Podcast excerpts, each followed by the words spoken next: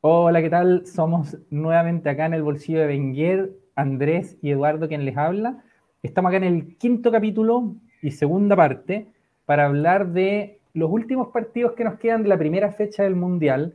Vamos a analizar acá tanto el grupo G, compuesto por Brasil, Serbia, Suiza y Camerún, como luego el grupo H, el grupo de Portugal, Uruguay, Ghana y Corea del Sur. Partiendo entonces por el grupo de eh, Brasil, ¿qué te parece, Andrés? ¿Cómo, qué impresiones te dejó? Em, mira, yo encontré a Brasil un equipazo, un equipazo. Yo creo que Serbia fue un equipo muy duro. Eh, esta es una generación dorada de Serbia, hay que decirlo. Están con una chorrera de jugadores repartidos en los clubes top de Europa. Sin embargo, Brasil logró romper el cerrojo y llegó un punto en el que yo siento que les quedó corto el resultado. Yo creo que, que pudieron haber metido más goles. Sí, absolutamente. A ver, hay que decir que tuvimos un pequeño, un pequeño desbarajuste técnico, entonces segunda vez que grabamos esto, y claro, lo, lo conversábamos ya hace un rato cuando lo intentamos grabar por primera vez, que es que a diferencia de otros equipos eh, que han mostrado como un tremendo nivel o una gran superioridad con respecto a sus rivales, como es el caso de Inglaterra o el, de España que analizábamos hace un rato, eh, Brasil mostró una superioridad apabullante, pero contra un rival que es muy poderoso, como es, como es esta Serbia, ¿no? Eh, entonces, mi impresión es que, es que Serbia no era, no era como una Costa Rica, con todo el respeto a nuestros amigos costarricenses, pero Costa Rica no estuvo en el partido de España, ¿no? Eh, en cambio, Serbia estuvo en el partido con Brasil hasta que Brasil los sacó de la cancha a punta de golazos y uno de ellos, vaya golazo. Sí, golazo.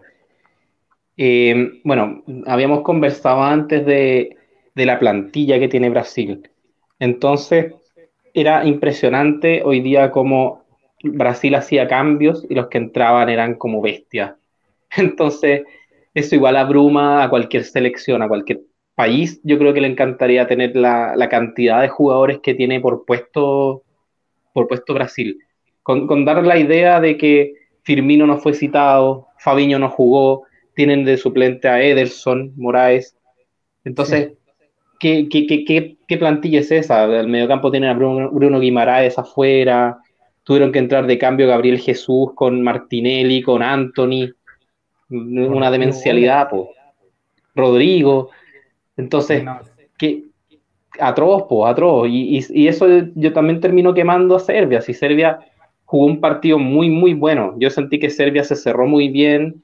No, no logró generar tanto daño en ataque, pero, pero la, intención de Serbia yo creo que era aguantar el empate con Brasil.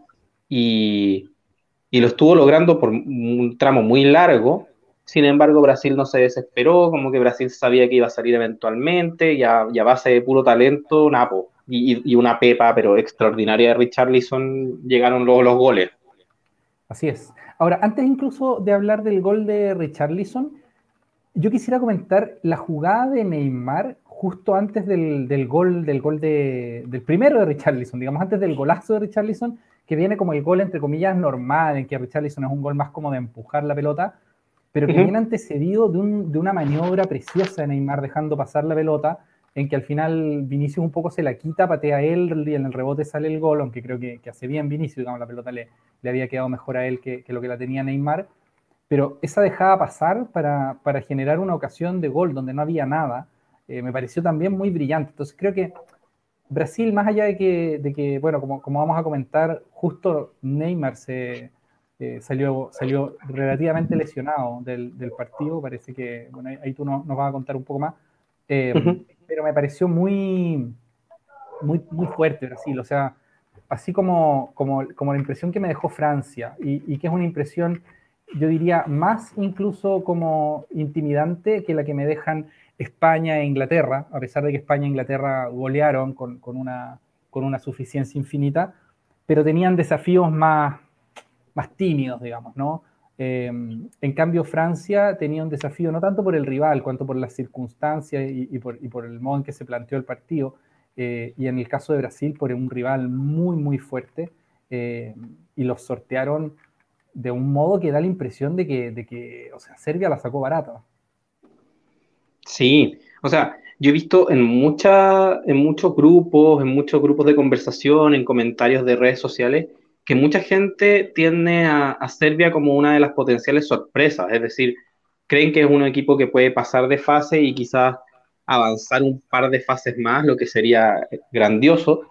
Pero si está esa idea es porque, porque Serbia genera eso. Si tienen a Blajovic, a Mitrovic, a los hermanos Milinkovic-Savic, tienen a Kostic, tienen a Tadic, tienen mucho material, tienen una generación muy, muy buena, que, que este es ya su segundo mundial consecutivo en el que llegan. Y, pese a todo eso, hubo un punto en el que ya Brasil los desarmó y, podían caer cuatro goles. Y eso yo creo que fue una, pega muy, muy buena de Brasil. Brasil, como, como, te digo, a mí lo que me encantó de este Brasil fue que no se pusiera nervioso. Que, esa, esa, presión que empieza a pasar cuando en, los, en muchos minutos no ha llegado el gol, cuando ya al minuto 60 has dominado la cancha y no, y no has logrado convertir un gol, por lo general los equipos se empiezan a desesperar. Y, con Brasil me dio la sensación de que nada, como que no, ya va a llegar, sabemos que vamos a ganar este partido, es cosa de tiempo. Y eso yo lo encuentro de un equipo a temer, esa, esa madurez mental para entender que, que vas a ganar igual, lo encuentro peligrosísimo en un equipo. Sí, sí, como la capacidad de conservar la calma. Sí. sí, que es una de los, ese es el tipo de cosas en las que, en las que efectivamente Em, Inglaterra y España, y que me voy a referir siempre a eso, como los otros grandes equipos que tuvieron grandes victorias, digamos. Inglaterra y España todavía no han demostrado que son capaces de eso, por ejemplo, ¿no? de conservar la calma en un partido difícil que en estos torneos, por cortos que sean, es muy improbable que uno no tenga ningún partido que se atore en algún momento. ¿no? Em, claro. En cambio, Brasil y de hecho también Francia sí mostraron capacidad de conservar la calma en un momento en que el partido se había puesto complicado.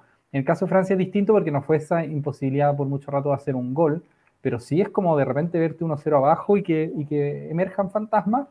Francia mostró que podía, que podía sortearlo. En el caso de Brasil, es esto de tener un equipo que además es muy bueno y que estaba muy bien cerrado y a punta de genialidades y no de errores defensivos, a punta de genialidades, eh, abrieron el partido y terminaron pasando absolutamente por encima de, de Serbia. Sí, yo, quiero ahora sí comentar el golazo, po, que, es lo, bonito. El golazo de Richarlison, sí, no, tremendo gol. Sí, sí. oh, es que, bueno, yo creo que a, los que escuchan este podcast ya vieron el gol. A mí, a mi parecer, destrona a los goles de Aldo Siri y al gol de Asano como el mejor gol hasta ahora del Mundial.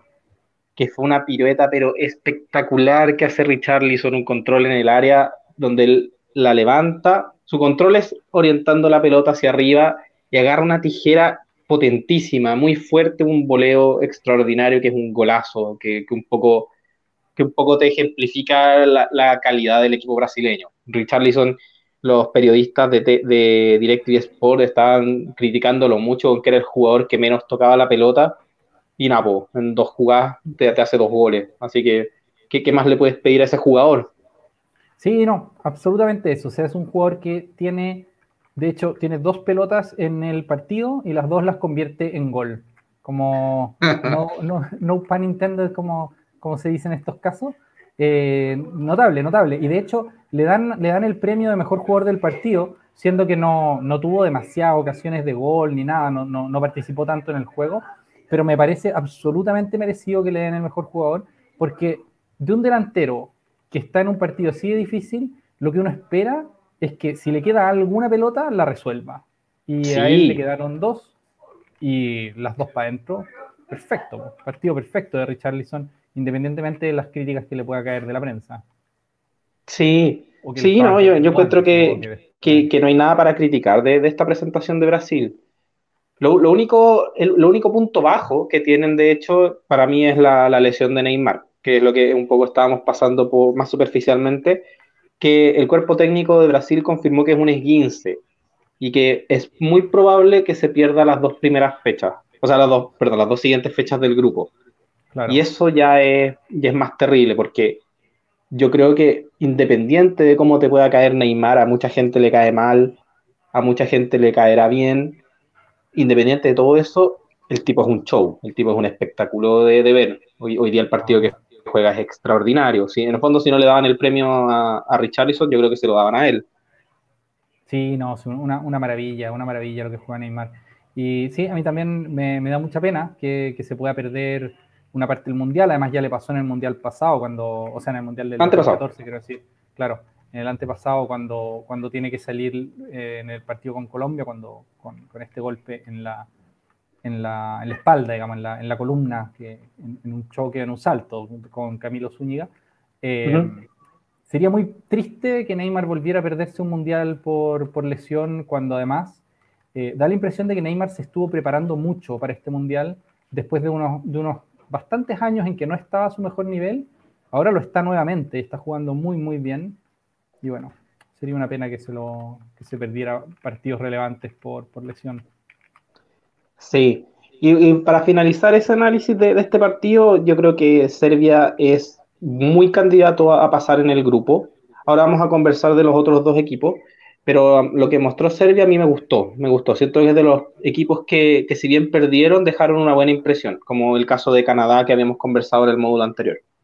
Así es, y de hecho yo, yo querría como, como hacer una pequeña anotación con respecto a eso, y es que claro, se desarman después, de, después del segundo gol, no se desarman con el primero, sino con el segundo. Eh, pero solamente para, para, hacer un apunte, sobre todo a los que sean menos futboleros de, nuestro, de nuestros espectadores, auditores, eh, es que, por ejemplo, Vlaovic, que estaba en la banca en el partido de hoy día, era el segundo delantero más caro del mercado este, esta temporada, después de, después de Haaland, digamos. Eh, se, lo lleva la, se lo lleva la Juve, pero en el fondo, el segundo delantero más cotizado del mundo estaba siendo Vlaovic cuando lo contrata a la Juventus, digamos, eh, y, y, lo saca de, de la Fiorentina. Eh, es un equipo que tiene, y tiene, no es delantero en canchas, porque tiene a Mitrovic, ¿no? Eh, pero en el fondo es el, el, tipo de equipo que es, que es Serbia. Eh, y bueno, siendo ese equipo, en algún momento Brasil simplemente lo sacó, lo sacó de la cancha, digamos. sí. En se dice sacar a alguien del tablero, no sé si se ocupa tanto en fútbol decir que alguien salió de la cancha, pero esa fue la, la, sensación para mí, o sea que en algún momento ya simplemente Serbia no estuvo más. Y mérito sí, y, y, y, por eso decíamos lo del principio de que, que, parece que al final la sacó barata porque hubo un remate en el travesaño de, de Casemiro que era también otro golazo. Tuvieron tuvo otra jugada, sí, y tuvo una jugada también Vinicius Junior en la que se resbala y que también podría haber sido gol, tuvo un intento de remate al ángulo Rodrigo, entonces por todos lados atacaron y, y, sacaron a todos los de arriba y, y, volvió a estar lleno de cracks. Entonces es muy difícil aguantarle los 90 minutos a un equipo así. Bueno, es que eso tiene Brasil. O sea, Brasil cuando cada vez que se vean problemas va a tener una banca escalofriante para intentar destrabar cualquier situación. Porque no está y uno, tiene pero... de todo. Tiene de todo porque tiene todos los perfiles inimaginables de... Uh, tiene todos los perfiles inimaginables de, de futbolistas. Tiene creadores, tiene mediocentros defensivos con excelente pie, tiene centrales con buen pie, tiene laterales de llegada, laterales de defensa, tiene todo, tiene absolutamente todo. Absolutamente todo. Y bueno, con lo que tenía hoy día en la cancha, le bastó para ganar este partido. Oye, y el, y el otro partido del grupo nos mostró a una Suiza que logró ganarle a Camerún, con un, también con una situación un poco, un poco curiosa, una curiosidad del mundial, que es el Golden Bolo, ¿no? Sí, Sí, sí, sí, una curiosidad extra futbolística, si se quiere decir, que, que bueno, lo, lo, que sucedió fue que el único gol del partido, que Suiza ganó 1-0 a Camerún, fue gol de Blier en Bolo, que él nació en Camerún. Entonces, al momento de hacer el gol, él no lo celebra, sino que un poco hace este clásico gesto de respeto como al ex club. Entonces nos llamó mucho la atención vivir como una especie de ley del ex, entre comillas, en un mundial. Es algo como bastante insólito, creo yo. Yo no sé si a lo largo de la historia ha pasado que, que alguien le meta un gol a su ex club, a su ex selección en el fondo. Claro. Y de hecho, se puede decir algo más. O sea, no es solo que él haya nacido en Camerún, es que además él renunció a la selección de Camerún siendo que estaba nominado, digamos. O sea, él, él, renuncia a jugar por Camerún para jugar por Suiza y claro, uno diría, bueno, está, está jugando por la selección donde, digamos, de, del país con el que se siente más identificado, pero pareció al momento de celebrar el gol que no, como si, como si le hubiera hecho un, un, un gol como a, al club de sus amores, en este caso como a la selección de sus amores. Fue una cosa un poco curiosa, yo la encontré un poco curiosa, Eh, de hecho, tenía un amigo que, se puso a despotricar, así que lo encontró una vergüenza de actitud, como, oye, estás jugando por tu país, no podéis tener, tener esa, esa actitud.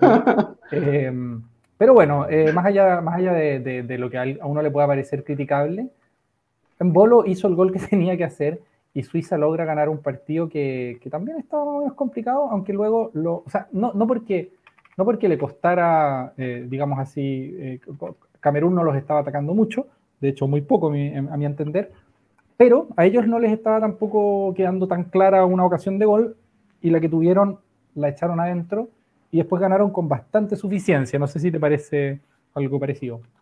Sí, sí, sí. De hecho, yo creo que incluso tuvieron el 2-0 muy claro, que fue una jugada similar a, la del primer gol, que también es por banda derecha, en la que eh, no, recuerdo si el centro nuevamente lo hace Shakiri, pero esta vez Vargas agarra un buen remate y Onana espectacular lo saca. No sé si tienes ah, esa jugada en la mente. es como un, intento de contrapié, aunque se le va un poco al cuerpo de, Onana. Sí, sí, sí. O sea, también hay que decir que Onana está muy bien, muy bien ubicado, pero, pero muy bien el arquero. A mí me encanta Onana. Yo, desde que lo conocí como arquero, me, me ha gustado mucho que, siempre siento que, un poco una de las debilidades de los africanos son los arqueros, y a mí Onana me parece como de los grandes arqueros africanos que he visto. Y, es, un, gran arquero, sin duda. Y, eso es bueno, eso es bueno para Camerún. Lo que sí, también lo hemos conversado, siento que el equipo camerunés es un poco débil, hay mucha diferencia entre el mejor futbolista y, el resto del equipo. O sea, Chupomotín hoy día yo creo que fue el que más intentó, quizás con Embeumo, que, que también es uno de los, de los grandes, pero, pero vi, por, por ejemplo, poco a, a Zambanguisa, que, que era como de los que se esperaba, de los que se esperaba más. Entonces es difícil. Un buen partido, pero Anguisa en, concreto me pareció que hizo un buen partido, pero claro, no. Es, que, uno lo ve en el Napoli y en el Napoli la rompe y hace todo. Y, y, hoy día sentí que, que no sé si, de hecho lo sentí un poco ahogado en un momento, como que lo, lo, noté pidiendo agüita. Y, y, en el fondo, ahí, si tu motor no, no anda, no, no podías esperar que Chupomotín haga todo arriba. Que, que fue lo que sentí que, que terminó pasando. Sí, por supuesto. Ahora, yo creo que es natural que en, que en sus clubes eh, estos jugadores rindan algo más que lo que rinden en las selecciones, simplemente por, las personas con las que están rodeados. O sea, aquello lo que puede Napoli no lo puede hacer Camerún, digamos, ¿no? por, por plantilla, básicamente. Eh, sí, pero, pero bueno, a mí, a mí me parece que Camerún era esperable que perdiera el partido, digamos, el favorito me, parece que era con bastante claridad Suiza. Eh, y ahora, visto lo que, lo que mostró al otro lado Serbia y lo que mostró, por supuesto, Brasil, eh, creo que, como era previsible, la clasificación parece estar entre Suiza y Serbia, ¿no? Sí, a mí esa sensación me da. Bueno, quiero, quiero tratar de rememorar cuándo fue la última vez que Camerún ganó un partido en, un mundial. Y, me, parece que es a Arabia Saudita el 2002, así como haciendo una idea. Pero bueno, ahí se hacen un poco la idea de lo mucho que le cuestan estos partidos a Camerún. Camerún generalmente la, la tienen como una de las grandes selecciones africanas y, quizás en, el ambiente, en el medio ambiente africano lo sea, que es como un poco lo que pasa con Egipto, pero, pero a nivel de mundiales, siempre Camerún un poco guatea. Y es lamentable porque uno le tiene un poco de cariño a, generaciones anteriores de, de, Camerún, uno era fan, yo creo que todos fuimos fan en algún momento de, de jugadores como Samuel Eto'o, pero, pero nada, pues, igual no, no basta uno o dos jugadores para, para hacer una gran selección y yo siento que Camerún lamentablemente no lo es. Sí, no, estoy de acuerdo. O sea, Samuel Eto'o, entre paréntesis, el presidente de la federación, ni más ni menos, y que, y que además se hizo viral por, unos, por unos pronósticos tipo polla mundialera bastante simpáticos que terminaban con una final Camerún-Marruecos, una cosa así bien pintoresca. Pero bueno, em, a mí me parece eso. O sea, yo, yo me, me crié con, con, esa selección camerunesa de los 90 que tenía de hecho, antes que todo, la que tenía Embomá, la que tenía Oman Villic, la que tuvo un poco antes a Roger Milla, y que era una, selección muy, muy poderosa, eh, o por, lo menos fue cuarto finalista de un mundial, digamos, eliminando a, Colombia en, ese, en el mundial del 90, eh, y que ahora hace muchos años que Camerún no es eso, eh, siendo que hay personas que parecen tratar a Camerún como si todavía lo fuera, ¿no? Pero, pero sí, no lo es, no lo es y, no creo que tenga los medios Camerún. Obviamente nos puede cerrar la boca o me puede cerrar la boca, pero no creo que tenga los medios para. Y sería bonito. Sí, sería, sería precioso. Yo, yo celebraría mucho un triunfo camerunés y una, y una clasificación en la siguiente fase. Me encantaría. Sí, a mí me daría quizás pena por, porque los serbios me caen muy bien y, y me parece que tiene un equipo que puede ser muy entretenido de ver en fases más avanzadas.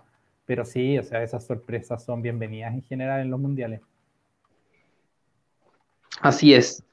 Y, cerremos la fase de grupos con el último, con el último grupito, pues.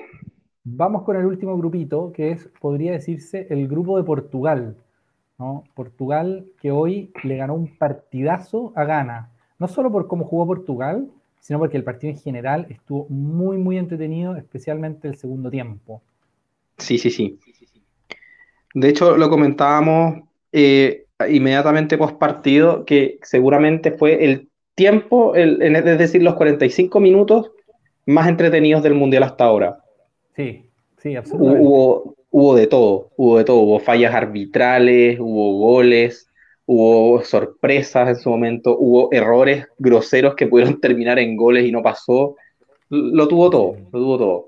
el, error grosero del, arquero de Portugal en la última jugada, cuando ya no queda nada, Diego Costa, Claro, y le quita la pelota a un delantero de las manos, o sea, la baja al suelo, y en el minuto 99, digamos, no 100, no sé cuánto era, eh, casi Portugal pierde dos puntos, habiendo tenido en el minuto 93, tenía una, un, todavía una, un margen de error de dos goles de ventaja. Así que sí, no. No, insólito.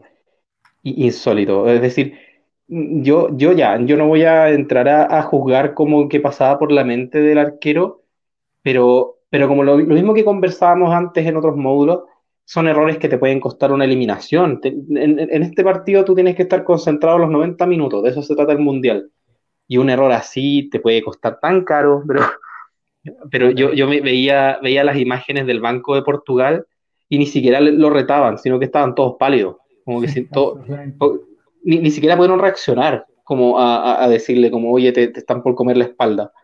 pero al, final hay una escena en la que se ve a Cristiano gritándole, a Cristiano Ronaldo gritándole, pero pero, me da la sensación de que está gritándole post. Me da la sensación de que está gritándole como, como, que tampoco da reacción en el momento. Si todos quedamos Yo, como espectador, ni siquiera entendí la jugada porque, por lo menos, la transmisión de, de DirecTV, la.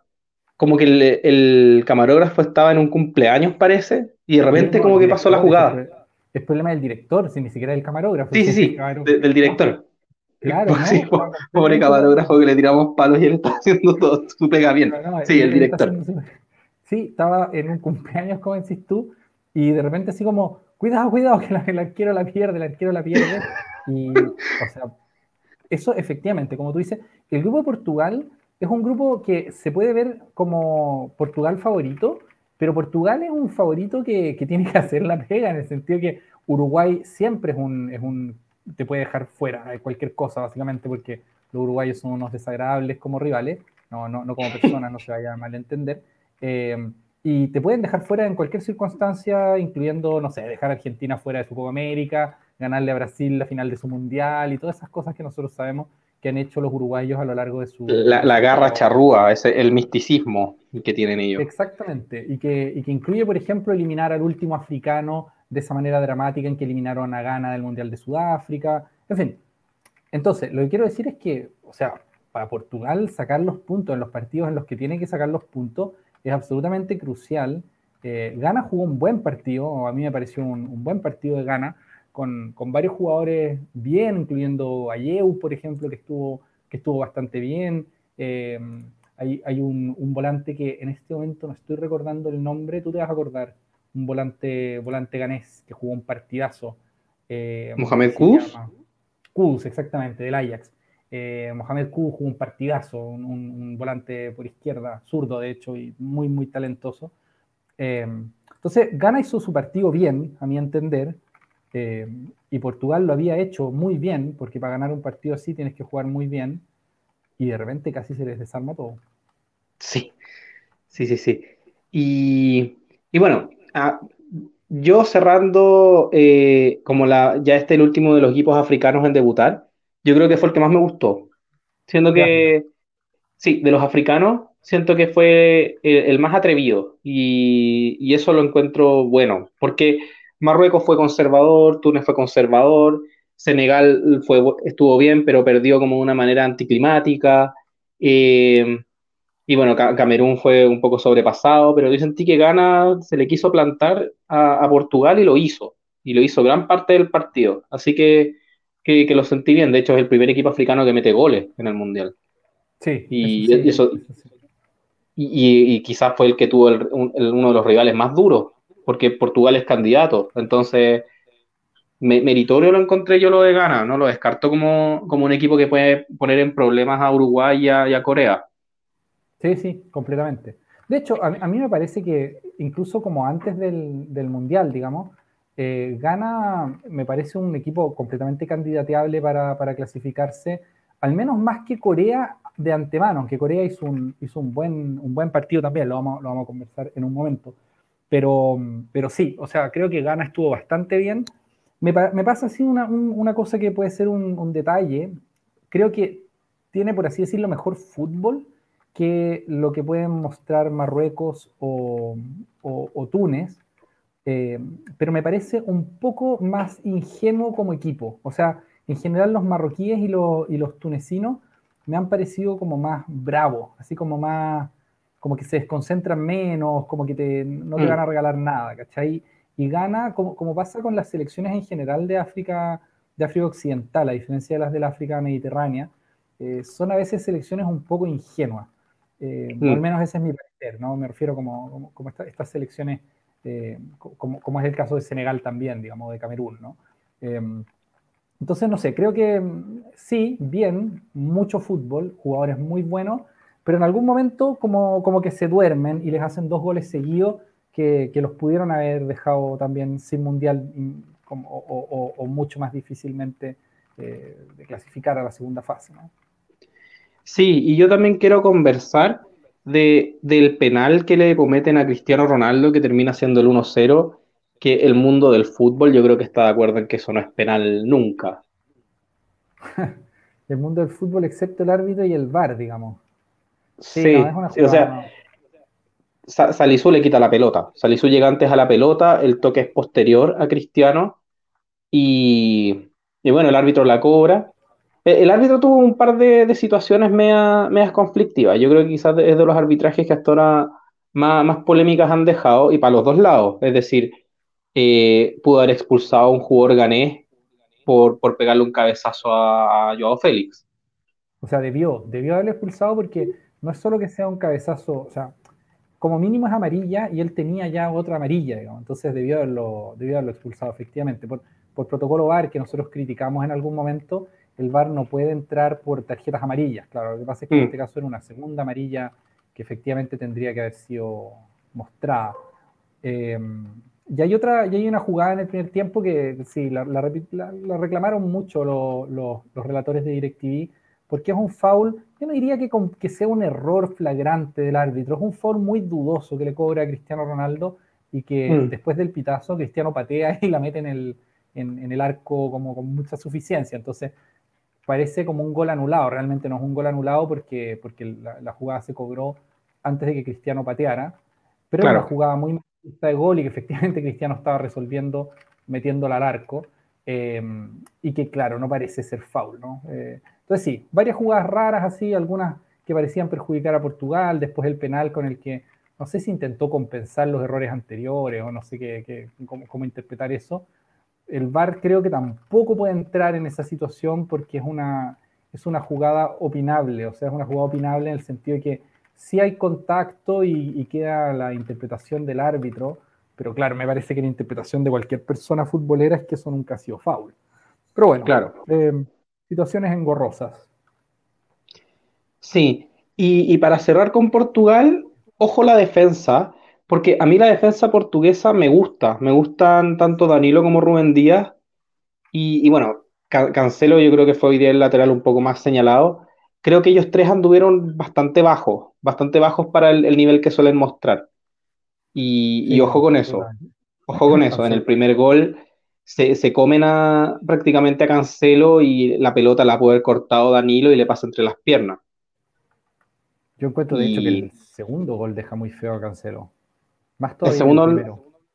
Ah, tienes razón, la mezclé. El segundo gol es cuando le hacen un cuerpo y lo mandan como a, buscar agua, como lo mandan a, a, ver si está lloviendo afuera. Y, sí, sí. Y mal, po, mal, po. Si, si en el fondo tú quieres, quieres plantarte definitivamente como candidato, tienes que solucionar esas situaciones, porque esa es la eterna, la eterna historia de Portugal, siento yo. Siento yo que de repente Portugal construyó una buena generación y pasó de, de ser una selección como prácticamente poco competitiva o ya entretenida de ver a ser candidato y yo jamás en ningún mundial lo he sentido candidato. Esta es la primera vez que siento que tiene un equipo para hacerlo y si, si tu defensa, que son cracks, se caen así, loco, ¿de qué me estáis hablando? Pues si, si para ser candidato tenéis que, que, afirmarte esas cosas, esos son los errores que no tienen que cometer y los aprovechó Gana, que Gana, si bien es una selección entretenida, no va a tener, o sea, tiene menos herramientas de las selecciones con las que te puedes topar ya en las fases definitorias. Entonces, ojo ahí Portugal, pues. Sí, no, absolutamente. O sea, de hecho, en, este, en esta como secuencia de, opiniones sobre quiénes presentan candidaturas y quiénes no, yo creo que Portugal no la presenta. O sea, digamos, puede que después haga algo muy brillante y podamos creer que efectivamente es un candidato serio a ganar el Mundial, pero a diferencia de Brasil, de Francia, de España, de Inglaterra, eh, a mí me parece que se mete más bien en el, en el pack de Bélgica y de, y de Holanda, ¿no? Así como equipos que ganaron su partido, cumplieron en lo que tenían que hacer, pero mostraron ripios que, claro, parecen difícilmente compatibles con ganar un mundial si es que no los resuelven. Entonces, mientras no los resuelvan, sí, para mí no, no son realmente candidatos. Debo decir que tienen en la banca al gran Pepe, y que es uno de los mejores centrales de la historia, a mi entender. Siempre he creído que Pepe es un central muy subvalorado, en parte porque como es un loco y un violento que le pegaba a la gente y hacía cosas impresentables, eh, en muchos partidos en que se le pelaban los cables, la gente le tiene como una cierta aversión, pero como jugador de fútbol yo lo encuentro pero absolutamente un superclase, con sus 39 años está en la nómina y creo que habría aportado solidez a, cómo jugó Portugal, que por buenos jugadores que tengan, claro, si Cancelo va a andar haciendo esas cosas y Danilo va a estar haciendo esas cosas, difícil que, puedan ganar un mundial. De hecho, lo comentábamos también que incluso hasta el error de, de Diogo Costa, ese casi gol en el último minuto, probablemente ese error no hubiera pasado con él porque Pepe es un patrón de fondo en la defensa. El tipo ordena todo y maneja muy bien todo lo que está pasando en todo lo que está pasando en el área. Si ese es su tiene un área de dominio de, de, la situación muy grande. Él, como que él solo lo puede dejar en el área y el tipo abarca mucho. Eh, siempre ha estado muy concentrado, quizás por su nivel de demencia, pero, pero seguramente ese error no hubiera pasado con él. Entonces, sí, vos, si lo tienes ahí en nómina, probémoslo, si a, nivel futbolístico en el Porto él sigue rindiendo, está más o menos como, siempre. Sí, no, absolutamente. O sea, está perfectamente vigente, no, lo llevan así como, no sé, Brasil llevando a Dani Alves un poco como, como, como un homenaje a la carrera de Dani Alves, yo siento, ¿no? Eh, que quizás no tenían tantos jugadores para esa posición justo, y bueno, Dani Alves se esmeró mucho por ir al Mundial, pero no, el caso de Pepe un jugador que está absolutamente vigente y que tiene un nivel que podría servir si es que no logran eh, jugar Rubén Díaz y, Danilo al nivel que uno esperaría de ellos. Así es. Y, pasemos al último, al último partido. ah, yo no, quería decir una sola cosa más. Cristiano Ronaldo rompe un récord más, que es que hace goles en cinco mundiales consecutivos. O sí. ¿Cinco? Sí, estoy bien. Sí. Cinco. Eh, y yo quería decir, claro, Cristiano Ronaldo, que a mí me parece que está muy lejos de, su mejor nivel, y sin embargo muestra como, yo diría, jerarquía, así como, como un jugador que en el fondo no era penal, pero me, parece obvio que le iban a cobrar ese penal. O sea, es como que se inventa un penal que es suficiente para resolver un partido que hasta el momento eh, no, no, tenían resuelto. Entonces, le, claro, es como que se inventa un foul se lo, el, árbitro lo compra, eh, lo patea perfecto y pone a Portugal arriba, eh, siendo que no había hecho hasta ese momento un gran partido. Después se le, se le fue un gol en que le cobran offside, pero, pero estaba. Pero estaba. Yo creo que, el VAR lo podría haber corregido porque no parecía estar offside. Pero en fin, lo que quiero decir es que Cristiano no será el Cristiano eh, de, los mejores años, obviamente, pero sigue siendo un jugador que, en fin, es muy, muy, muy superior en general al, mundo fútbol, ¿no? Es que yo creo que entiendo un poco eh, por qué pasa esto y, siento que dentro de las características que no se pierden por la edad, llámese la, velocidad, la, potencia física, el salto, que esas son cosas que se van perdiendo con la edad. Yo siento que una de las características principales de Cristiano en su carrera ha sido el cómo entiende los partidos. Él comprende demasiado bien cómo, cómo lo tiene que jugar, cuál es su rol en la cancha, cómo influencia a sus compañeros. Por eso siempre ha sido un jugador tan determinante. Es un tipo que, que cuando él quiere dar vuelta a un partido, lo da vuelta, ¿cachai? Y eso obviamente no lo puede hacer solo, pero contagia al equipo para que el equipo lo haga. Entonces, ese entendimiento de partido yo siento que se plasma en ejemplos como este, que es de saber cómo este va, este va a ser penal. Y, termina, y, termina valiendo, valiendo un gol que es todo. Entonces, no, eso, eso no lo va a perder nunca Cristiano Ronaldo. Jugador extremadamente competitivo además, muy concentrado siempre todo el partido. Un jugador que no se distrae. Y es una jugada muy rápida esa, o sea, una jugada que no, tendrá la velocidad física, la, velocidad en las piernas que tuvo en otro tiempo, pero la velocidad mental no la ha perdido y la interpreta muy bien, porque de hecho esto, puede, alguien puede entender esto casi como una, crítica a Cristiano, pero no lo es, sino al contrario, nunca quiso jugar esa pelota, o sea, él va a disputar esa pelota con toda la intención de dejarse caer, pase lo que pase, o sea, aquí o me, o me, o me ponen amarilla por simular, digamos, o esta cuestión mm. es penal y lo ganamos. Fue penal y lo ganaron, independientemente de cómo estuvo bien cobrado o no. Sí, no, ahí lo siento por Salisu que hizo un buen corte, pero, pero nada, cayó un poco en la trampa de Cristiano. Así es. Oye, y ahora sí, ahora sí te, dejo que vayamos al último. Al último ya, pues. El Uruguay-Corea. Dos selecciones que, que nos dieron un partido trabado, fue otro 0 a 0. Hemos tenido hartos 0 a 0 en, esta primera fecha. Cuatro. Yo no, no recuerdo cuándo fue la última vez que vieron tantos 0 a 0 en una, en una primera fecha, pero quizás marcó un récord, habría que entrar a ver. Yo creo que nunca, yo creo que nunca, sí. O sea, solo como dato, en el Mundial pasado hubo un solo 0 a 0 en todo el Mundial. Y ahora sí, y, fue, y, fue, un partido de tercera fecha entre Francia y Dinamarca que ya estaban un poco clasificadas en ambas. Así que fue un 0 a 0 más que por, por, en el fondo competir y que no les saliera, fue un 0 a 0 un medio pactado. En cambio, este, eh, acá hemos tenido muchos y este fue uno. Y, y bueno, se puede hablar de, de, ya lo, lamentablemente yo lo voy a decir esto porque yo siempre sido muy hincha de, este jugador, que Luis Suárez ya está en, en otros tiempos. Y eso a mí me, me, dio pena verlo, lo sentí pesado, lo sentí lento, lo sentí incluso como como un poco, un poco sobrepasado por, por, los jugadores que estaban en, su mismo equipo. Como que, que, ya Darwin Núñez le sacaba demasiada ventaja en lo que quería hacer a, su compañero. Y eso me, dio pena, me dio pena. Como que era el lento del equipo. Bueno, es que como dijo, como dijo Rooney, le da no a, nadie a nadie no le pasa la cuenta, digamos, le pasa la cuenta. Sí, pues sí, terminó saliendo como al minuto 63 eh, Luis Suárez. Entró Cavani, que Cavani también jugadorazo de la, de la, historia de la selección uruguaya y que también ha estado en una temporada muy irregular, todavía como que no se afirma en el Valencia. Entonces como que la, vieja guardia uruguaya se, está acabando. Sí. Pero, pero yo vi bien a Cavani. Sí, yo también siento que, que, jugó bien, siento que el equipo cambió harto la cara cuando él entró, pero, pero lo que te quería llegar es que siento que, si bien esa vieja guardia se está acabando, yo tengo harta esperanza en la que viene, porque creo que Betancourt y Fede Valverde jugaron un partidazo ambos. siento que son como, como los cracks del equipo junto con, un Darwin Núñez que todavía no explota al 100%, pero que tiene toda la pinta de que lo va a hacer.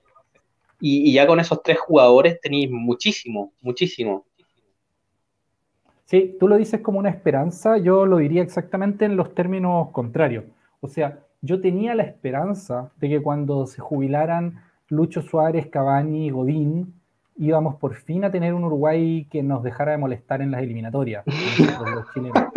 y como se les acaba esa generación, Y no solamente sacan otro delantero top como es Darwin, eh, claro, todavía tiene cosas que demostrar, pero es un delanterazo, o sea, eso no... Está haciendo una campañaza en el Liverpool, hay que decirlo. Sí, obvio, obvio, sí es buenísimo, y la que hizo en el Benfica era descomunal. Entonces, em, sacan a eso, y más encima se inventan a un Fede Valverde, que es quizá el mejor volante mixto del mundo, digamos, es como con una pegada absolutamente descriteriada. No, de, locos. no, y, no, ojalá fuera solo la pegada, pero hace todo. En el Real Madrid como que está de, plomero, de, maestro chasquilla, está haciendo como todas las pegas. Sí, pues, o sea, el Madrid está jugando de extremo ahora que se, en el fondo, toda la época en que, en que como, como, no, no, no, contrataron a Mbappé, que era la planificación que de hecho tenían, terminan jugando con arriba Fede Valverde, además de Vinicius y Benzema, y como Benzema estuvo lesionado, terminan con una delantera que es Fede Valverde, Rodrigo, Vinicius, pero arriba, así jugando en la línea de ataque, y ha hecho una cantidad absurda de goles, además. No, si Valverde es un jugador, un jugador muy, muy, muy, muy, muy consistente, muy completo, y hoy día casi se manda un gol con uno de sus zapatazos de 150 millones de metros, pone un balazo ahí que pega en el palo, y que habría dado en el ángulo completamente, ¿sí? En el ángulo.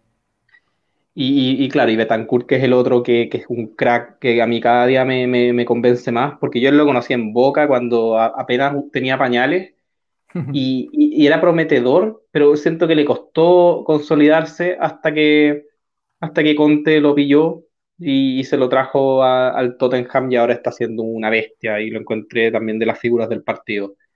Y hace en el Tottenham bastantes goles también, ¿ah? O sea, no. Se destapó, se destapó. Le costó mucho hacer su primer gol, pero después hizo como tres consecutivos. Claro. y para su posición, tres es muchísimo. Claro, claro. Hay que decir que el caso de Valverde es parecido en ese sentido, ¿no? Valverde, de hecho, incluso tuvo una primera temporada muy brillante, pero después estuvo bastante como objetado en el Real Madrid, que bueno, es un medio extremadamente exigente porque se decía que no había dado el paso adelante, o sea, como que Valverde seguía siendo el mismo jugador que había sido el año que había llegado, que tuvo como, como tres años sin, sin mucho progreso. Y, en, su, en este año, justamente en esta temporada, ha dado un salto de calidad que lo hace ser probablemente el mejor volante de la liga. Sí, sí, no hay, discusión al respecto. Pero bueno, dicho todo eso, Corea no los dejó ganar. No, sí. Yo, yo quería, quería hablar también de, de, Corea, del pobre Hyun Min Song, que hoy día tuvo como un problema de, de aditamentos. No, un poco. Pero, pero, absurdo, absurdo, porque ya, el pobre tuvo una fractura en el último partido de la Champions, una fractura facial, así que estos son de una máscara que se notaba que le incomodaba muchísimo y que cada, cada vez que lo enfocaban se le estaba acomodando. Y, y, por si fuera poco, se le caía la jineta de capitán entonces la tenía en la mano en un momento, después pidió que se la arreglara a un compañero y después se le volvía a caer. Entonces como que cada vez que enfocaban al pobre Sony estaba teniendo como un problema como de vestuario. era, muy, terrible, era como frustrante, como que uno se imaginaba en sus zapatos al pobre pasándolo pésimo por volar sin sentido prácticamente.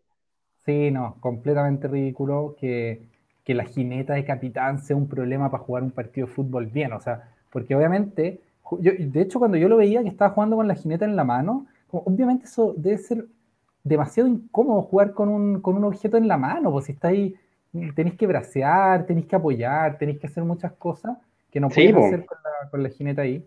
No, muy, muy, muy absurdo lo que le pasó a, Son. Que fuera de eso, no, no, no, tuvo tampoco su mejor partido, no, tampoco jugó mal, digamos. Eh, pero a mí me pareció Corea una buena selección, de hecho superior Uruguay en tramos largos. Sí, bueno, yo diría que los primeros 40 minutos sí es que los domina más Corea. El segundo tiempo estuvo un poco más repartido. Yo creo que la entrada de Cavani cambió un poco la, dinámica.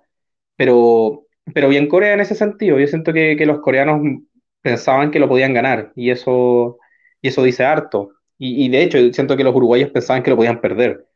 Que, absolutamente. Que, que, que eso también, un poco los uruguayos si bien, si bien los uruguayos son confiados, no son tan confiados como los argentinos, como sus mm. vecinos. Entonces, si bien ellos no, no, menospreciaron a Corea, sí sentían que era el partido que tenían que ganar. Con un 1-0 quizás, pero, pero Corea no los dejó. No, no, no fue que, que, Uruguay no anduviera bien, sino que simplemente Corea les cerró la puerta y, terminó como terminó. Así es.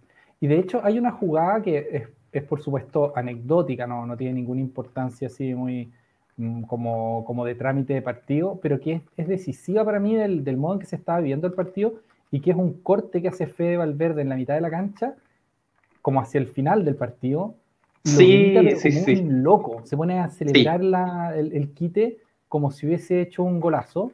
Y tú en la cara del jugador. En la, cara, del jugador coreano. Estaba aterrado, como que, este, que esta persona que me va a comer. ¿Por, qué me va a matar este tipo? Exactamente, deben tener el antecedente de que los uruguayos a veces muerden a otros jugadores, en fin, debe ser una cosa así. Entonces, la cara de terror, de, de, de incomprensión y perplejidad del coreano en el suelo mientras Valverde grita, pero así como un animal, a mí me, llamó la atención en el fondo como por el, por el estado de ánimo, que dice mucho de cómo viven los uruguayos estos partidos y te explica por qué rinden lo que rinden. O sea, que un país de 3 millones tenga los éxitos que tienen, es en parte por, esa, por esa intensidad que le ponen, que le ponen en, su juego. Eh, pero creo que también es decisivo como de lo, de lo complicados que se vieron en algún momento, ¿no? Como, Completamente. Por Corea. Completamente, de hecho, a eso quería llegar, que para mí, porque en el fondo la, intensidad de los uruguayos yo creo que la muestran un poco siempre, pero, pero yo lo que sentí ahí con, con Valverde fue que en el fondo sintió que ese duelo era una prueba de, de, de lo, lo, duro que estaba haciendo el partido, fue un desahogo al final, fue, un, claro. una forma de decir, ya este partido ha sido muy duro, pero yo igual te, te logré quitar esta pelota, como que acá me impuse yo. Y, y eso también dice un poco lo difícil que fue el partido para ellos. Yo creo que es un grupo súper abierto. Yo, yo creo que, que, tanto Uruguay como Corea se lo van a poner difícil a Portugal. Y creo que Ghana, a su vez, se lo puede poner difícil a Corea y a Uruguay. Así que yo creo que este es de los grupos entretenidos a seguir. Absolutamente, sí. Es un grupo que yo creo que eh, Portugal da un, da un paso súper importante habiendo ganado su partido porque, porque bueno, además los otros empataron, entonces queda como con, bueno, queda con, con, el colchón que ya te da haber sacado los primeros tres puntos, pero, o sea, no están ni de cerca, no están ni de lejos, así como ya listo el grupo, ni siquiera a favor de una clasificación de Portugal, que todavía se puede, se puede terminar quedando afuera si es, que, si es que no se le dan las cosas en los partidos siguientes, y cualquiera puede clasificar, por supuesto, incluyendo Gana, aunque haya perdido, o sea, Gana puede terminar con seis puntos perfectamente, en fin, va, es un partido, o sea, un grupo que está muy, muy abierto y muy entretenido. Así es. Hoy nos fuimos en volada en este módulo, así que vamos a un descansito. Vamos a un descansito. Ya pues, gente, nos vemos en un ratito. Vayan a tomar agüita. Chau, chau.